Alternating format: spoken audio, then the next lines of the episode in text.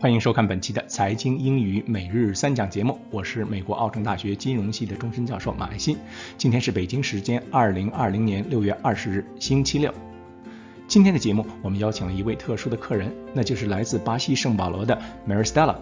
Maristella 曾经就读于奥城大学，是我班上最优秀的学生，我们都叫她 Maris。她的父母早年从意大利移民到巴西，Maris 本人拥有意大利和巴西的双重国籍。今天的例句部分，我们就来听一听巴西味道的英文是什么样子的。今天我们给大家介绍三个新的比率。第一讲是债务股本比 （Debt to Equity Ratio）。Debt to Equity Ratio 就是一个公司的债务的 debt 除以这个公司的股本 equity，它反映的是一个公司的债务状况以及偿还能力。如果一个公司的负债过高，它就会面临巨大的偿还本息的压力。在经济运行良好的时候呢，由于公司的营收一般也都会比较良好，所以问题还不是很严重。但是，一旦经济开始下行，公司的营收开始下滑，那么负债过高的公司往往会首先陷入财务困境。今天的例句由我来为大家做美语的示范，由 Maristella 为大家做巴西口音的示范。来看例句 ：One of the signals that a company is in financial trouble is its unusually high debt-to-equity ratio. One of the signals that a company is in financial trouble is its unusually high debt to equity ratio. 一家公司陷入财务困境的信号之一，就是它的债务股本比高的反常。今天第二讲要讲的比例是 total debt to total assets，总债务与总资产比。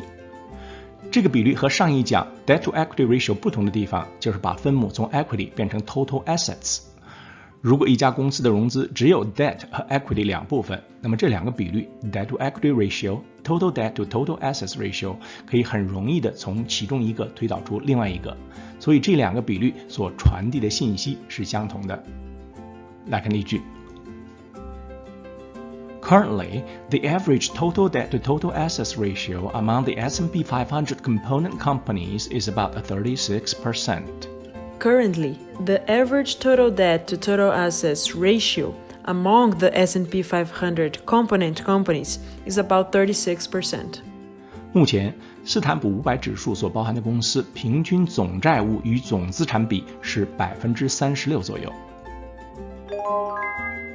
今天第三讲是一个 acronym TIE，Times Interest Earned，利息保障倍数。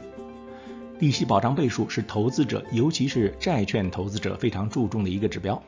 它从一个不同的角度反映公司的利润率，而这种利润率呢，是以一家公司营收利润和利息负担的动态关系反映出来的。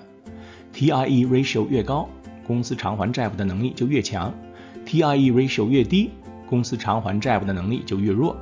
所以 TIE ratio。它的高低会直接影响到债券投资者对公司债券的投资信心。来看例句：Because of its extremely low debt load and excellent operating income, Paycom has the highest times interest earned ratio among the S&P 500 companies. Because of its extremely low debt load and excellent operating income, Paycom has the highest times interest earned ratio among the S&P 500 companies. 由于极低的债务负担和上佳的营收利润，Paycom 公司的利息保障倍数是斯坦普五百公司中最高的。来看今天的实例：Zacks Equity Research, June 11th, 2020. Fidelity's times interest earned ratio has been improving over the years. The improvement in this ratio indicates that the firm will be able to meet current obligations in the near future without any difficulties. At a time when every entity is looking to preserve liquidity as a result of the COVID 19 outbreak, an improving ratio is reassuring for investors. Do you know? 你知道吗？ 在今天的第一讲中，我们提到，如果一家公司的债务过高，就会很容易陷入财务困境。那是不是一家公司欠债越少越好？答案是 no。公司举债就好比是借鸡下蛋，只要公司用借来的钱投入生产所产生的效益高于借钱的成本，那么借钱就是有利可图的。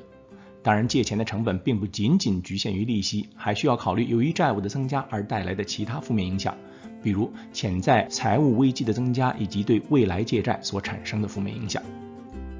好了，感谢您收看我们今天的财经英语每日三讲节目，我们明天见。Until next time, thank you.